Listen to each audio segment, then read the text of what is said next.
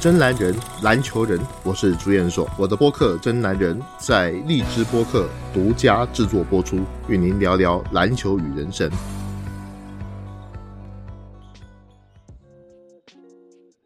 各位听众朋友们，大家好，我是朱彦硕，欢迎各位来到《真男人》的节目。我们这一期《真男人》的节目，还是由我跟 Helen，大家所熟知的小美女，我们一起来聊聊这一期的节目。Helen。今天我们要聊的是什么样的人物呢？啊，霍华德嘛，就是上次我们先讲约基奇的时候，就有说到过美国的本土中锋逐渐弱化的趋势。嗯，然后此前美国本土最好的中锋就是霍华德了。那要说 NBA 史上最强的高中锋，就有詹姆斯、加内特、科比、麦克格雷，还有就是霍华德。那霍华德是有多厉害，能与他们四个并肩齐驱？大应该是高中球员哈。就是美国有史以来最强的高中球员，这五个人当中，嗯，那么霍华德呢？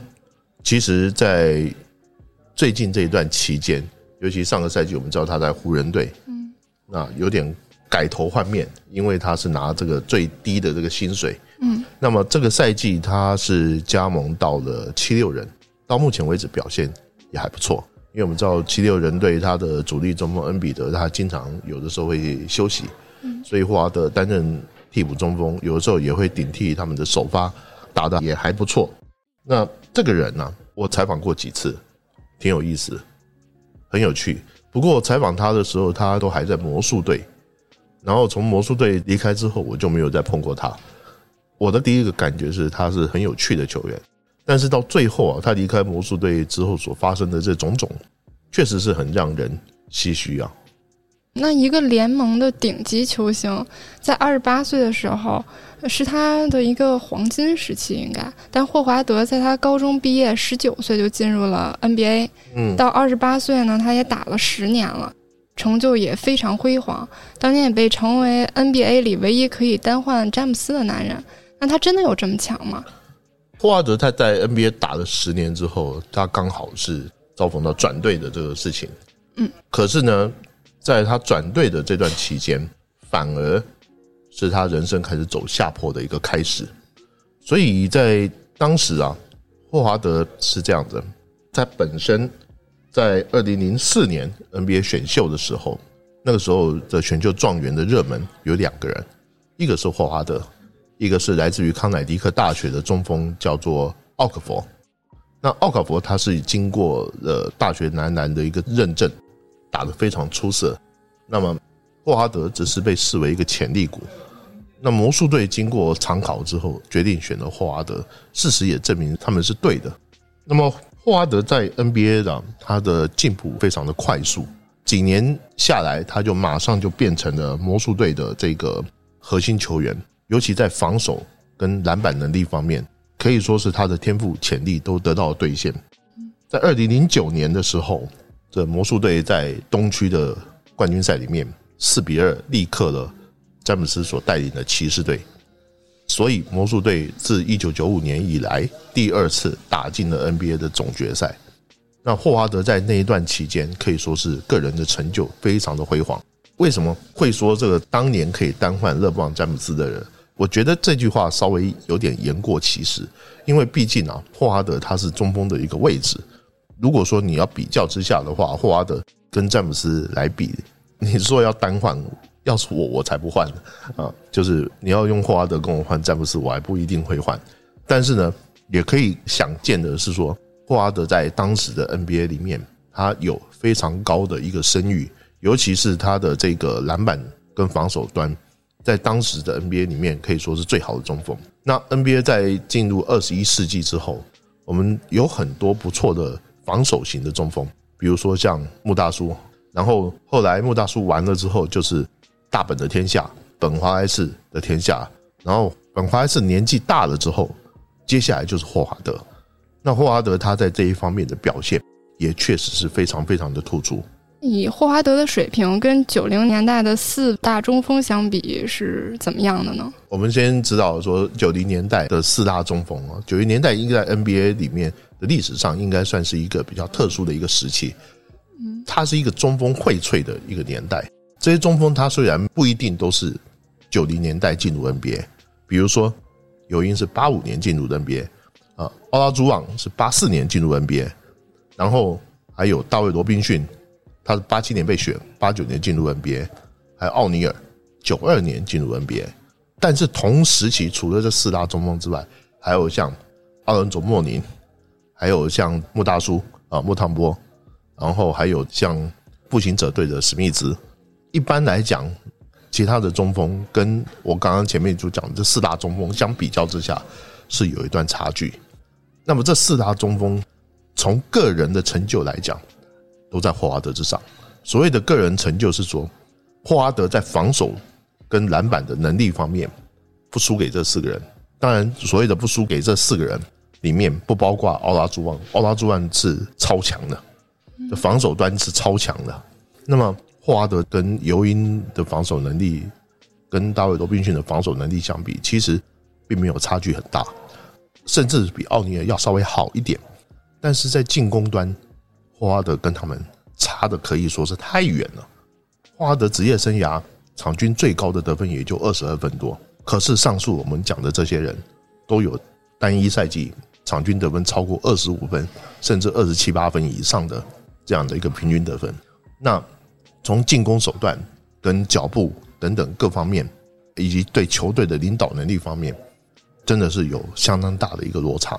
所以，如果说我们把霍华德摆在这个九零年代来看的话，霍华德对于这四大中锋来说，说的不好听一点，可以把他打得落花流水，哎，或落花流水，而且完全是怀疑人生。嗯，另外一方面呢，霍华德他的优点在于说他本身的弹跳能力，他本身的这种反应速度，他的防守覆盖面积可以说是非常的大，所以呢，他的球队里面呢，为他去搭配这些队友，他往往是所谓的一个中锋搭配四个射手。但是呢，霍华德本身的进攻能力，在他年纪比较大之后，就发生了很大的问题。霍华德我觉得有几个比较明显的优点，第一个是以他的高度，他的身高是有两米一一左右，以他的高度来说，他的速度是非常非常快。第二个是他的弹跳力也非常强。我们看到霍华德曾经穿着超人的这种衣服，在扣篮大赛里面夺冠，他弹跳能力非常的好。第三个。就是他本身呢，他的这防守覆盖面积是非常大，而且他能够跟进快攻，帮助球队在这个做二次进攻的时候有很好的一个助力。但是呢，他在整个进攻的手段方面，相对来讲就显得比较贫乏。首先，霍华德的罚球不好；第二个就是霍华德缺乏太好的禁区脚步跟传球视野；第三，霍华德没有中投。所以在这以上的刚刚我讲的这四大中锋里面，奥尼尔是没有中投，可是奥尼尔比霍华德要强壮太多了。所以奥尼尔他是具有统治力的中锋，在当代除了奥拉朱旺之外，没有人可以治得住奥尼尔。那奥尼尔他是非常具有统治力的中锋，他不需要太多其他的技巧。可是霍华德在奥尼尔面前，其实就跟小孩一样，那就是像职业球员跟大学生的比较一样，所以。霍华德要想像奥尼尔这样的一个技术，实际上他没有办法达到所谓的统治的效果。另外一方面，他的这个禁区的一些脚步，其实说起来都是很基本的。他在进攻上没有所谓的必杀技，这也成为他在职业生涯后期一个非常重要的一个短板。那霍华德自从离开魔术队之后，也就一直浮浮沉沉的嘛。嗯，现在他是在七六人队打替补，对，中间也去过很多球队。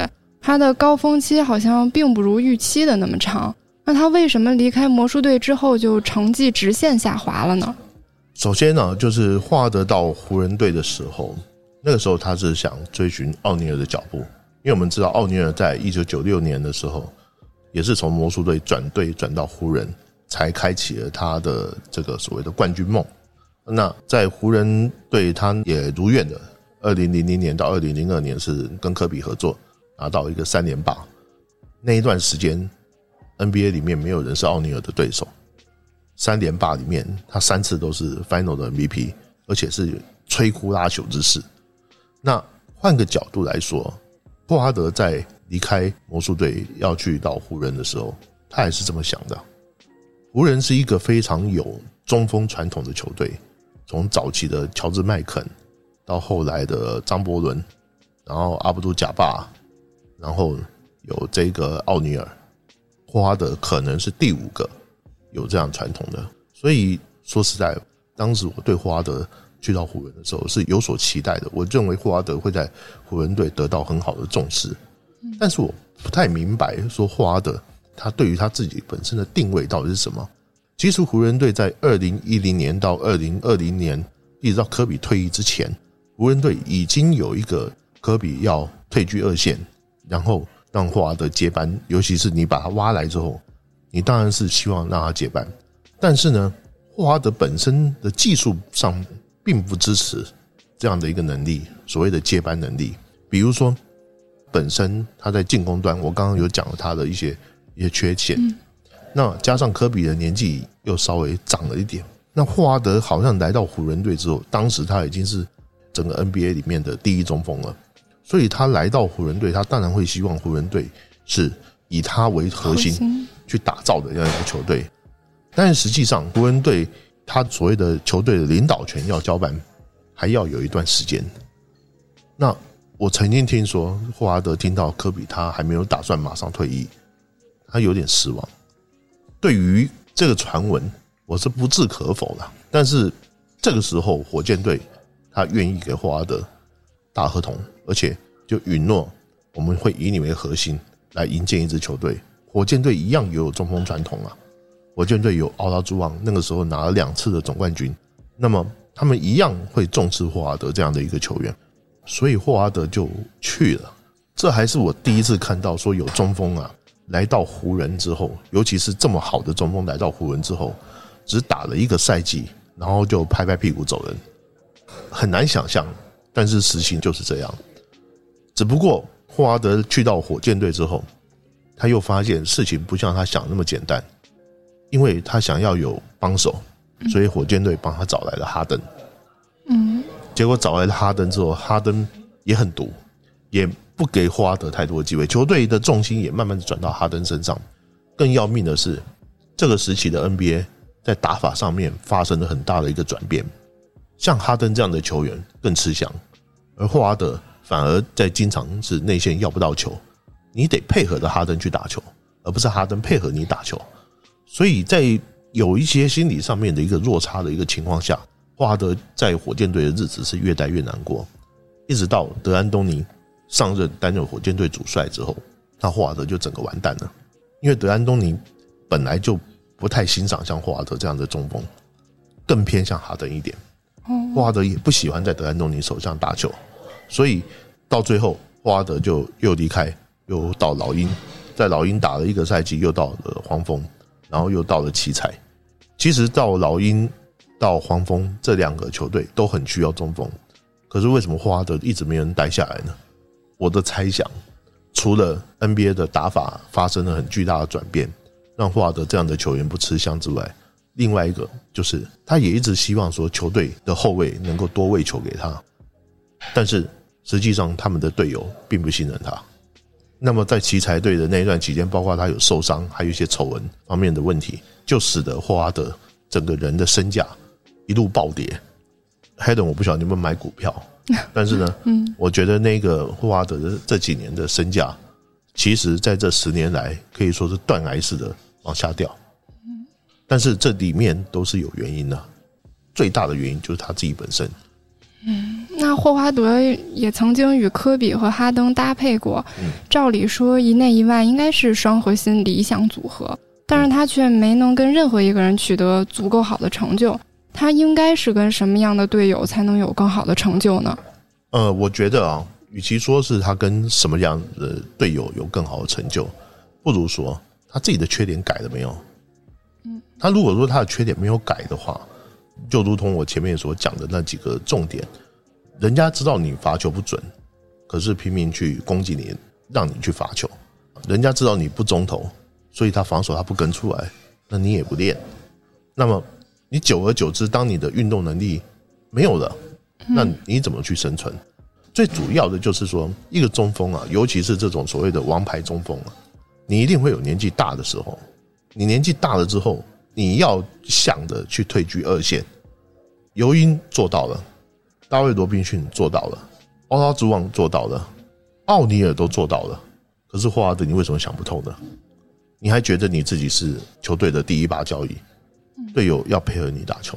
我觉得也许他有想过这件事情，但是呢，他还没想透，他还觉得我自己还行。但是时代已经变了，霍华德这种打球方式已经不吃香了。这就是一个被时代淘汰，然后自己还没有搞清楚，对自己估计过高的一个悲剧性的人物。那是否近年来 NBA 就更注重三分球弱化中锋这种打法呢？那是不是对霍华德越来越不利的主要原因啊？我觉得即使是这样，他在防守跟篮板的这个长处，应该还是能够给予球队很大的一个帮助。我们不要讲别的，我们就单讲那个爵士队的中锋戈贝尔。然后这个中锋呢，身高比华德还高，七尺二寸，两米一八。但是呢，他的这个防守能力跟华德相比较之下的话，很显然运动能力没有华德强。可是他还是在 NBA 里面取得一席之地。问题不在于说球队的打法怎么样，问题就在于说你能不能够认清楚自己该扮演的角色是什么。如果今天霍华德的全盛时期来到今天的 NBA，我相信还是很受欢迎的。但是呢，如果你想要当做球队的进攻核心，对不起，没你的份了，因为现在整个 NBA 对于中锋的进攻效率是产生了很大的一个疑问。他们不太需要说你要经常去打低位，不太需要说你有一个这样的中锋，我要喂球到禁区里面，然后让你去慢慢的跟对手去磨磨，然后你被犯规，你还罚球还不一定两个都进，可能更多方面是需要面对篮筐的这种进攻模式。可是霍华德他其实背筐的能力。已经不是很够，面框他又缺乏射程，这是霍华德他在进攻上面一个巨大的一个短板。刚刚黑人你讲的没错，现在 NBA 的打法确实对霍华德这种中锋生存是产生一定程度的困难。但是呢，更大的一个原因就是他并没有认清楚他自己应该能产生什么样的一个价值。啊戈贝尔今年还拿了一个顶薪，你说他比霍华德怎么样？肯定是不如霍华德，可是他认清楚他自己的角色，他一样是可以在 NBA 里面打得风生水起。可是上个赛季霍华德到了湖人队之后，然后并且还夺冠了，他的打球态度是有相当改观的。嗯，那这一季他在七六人队打替补也打得不错，是什么原因让他有这样的改变的呢？我觉得他从火箭队离开之后，也许他在火箭队他已经有感受到了这样的一个。一种感觉，就是他已经快被时代给抛弃了，但是呢，他还不太甘心，所以他在火箭队离开之后，他去了老鹰，去了黄蜂，他还是希望球队能够以他为中心。可是随着上场时间越来越短，甚至有的时候球队在第四节决胜期不让他出来的时候，他一定会感觉到很焦虑。我们知道霍华德他其实很需要钱的，他有一些私生子的问题。他需要钱，那么他就会开始想说：难道我就这么结束了吗？对于他来讲，讲真的，他的年纪并不大。当然，你现在以他的现在的年岁来讲，在 NBA 绝对算是老将。二零零四年出道到现在，二零零四年出道到现在还在打 NBA 的，我看也没几个人啊。嗯。但是呢，瓦德他毕竟高中毕业他就来打，所以他现在三十五六岁的这个年纪，其实是还有用武之地的。那么上个赛季，其实我认为湖人队夺冠他是有功的，因为他在禁区里面的篮板保护做得还不错，而他自己本身他还减肥，然后打球的态度也端正了。最重要的是，他也认清楚了一个事实，就是我不要再想我自己是老大，嗯，这个球队老大是安东尼戴维斯跟勒布朗，我就是帮他们夺冠的。所以现在他没有得到湖人队的续约，去到了七六人。他也是同样是这个想法。现在球队老大是本西蒙斯跟恩比德，我是帮他们去夺冠的。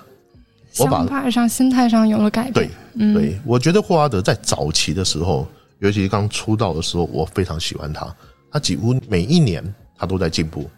我曾经私底下访问过霍华德，跟他提过一个人很重要的人物，就是他当时有一个义父叫克里夫雷。克里夫雷是一九七五年金州勇士队拿到 NBA 总冠军的主力中锋。那一年勇士队很了不起啊！那一年勇士队是在完全不被看好的情况下，四比零击溃了赛季有六十胜战绩的华盛顿子弹队夺冠。啊，克里夫雷就是那一年的主力中锋。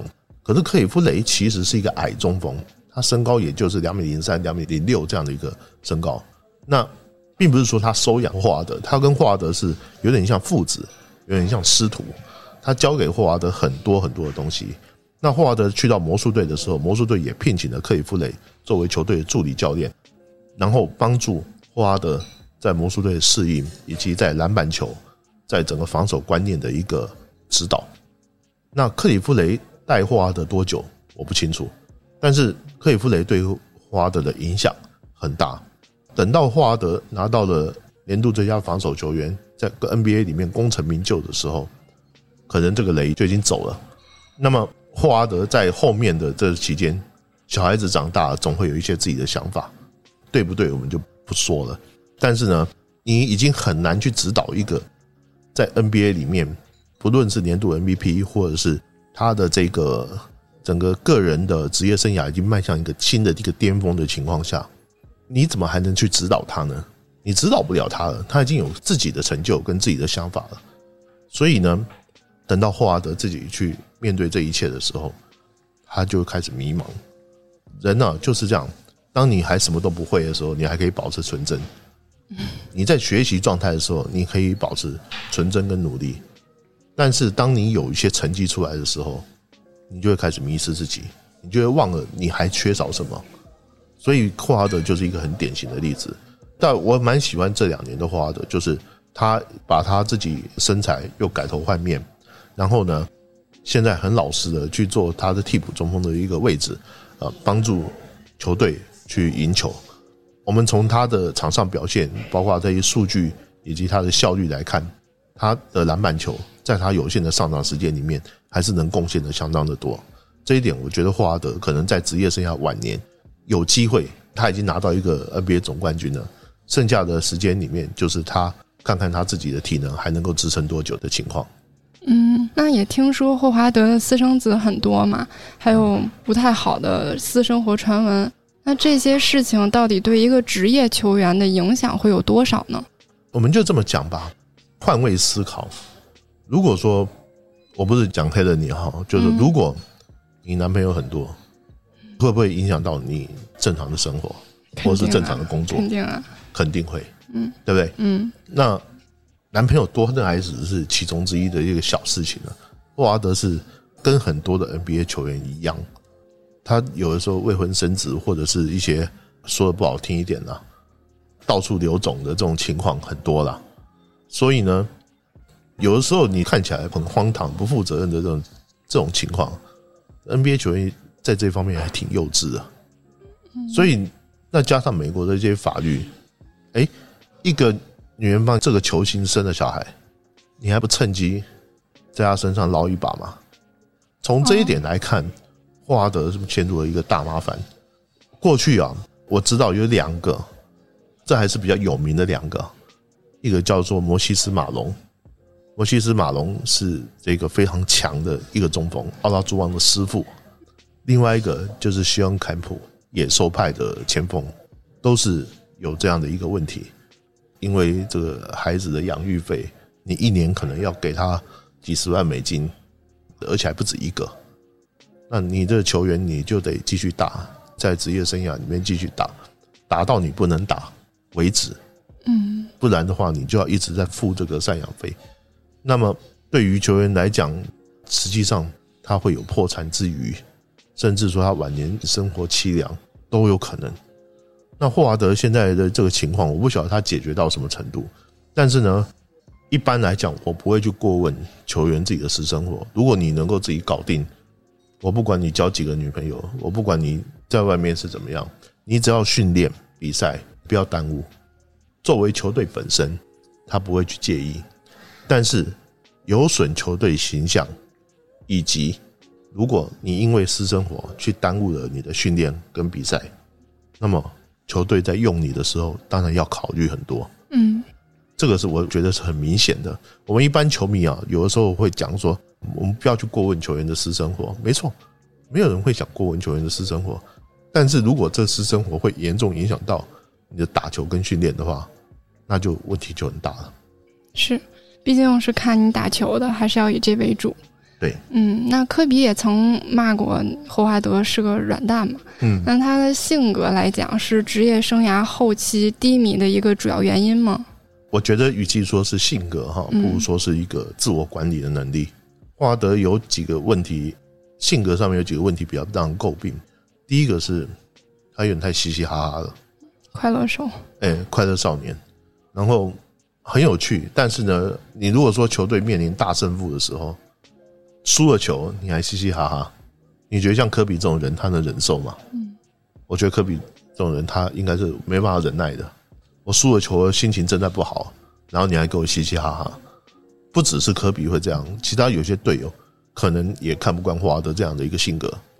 第二个就是他有些老毛病就是不改，然后呢，他好像就是觉得我在场上做我该做的事情之后，比如像我讲的中投罚球。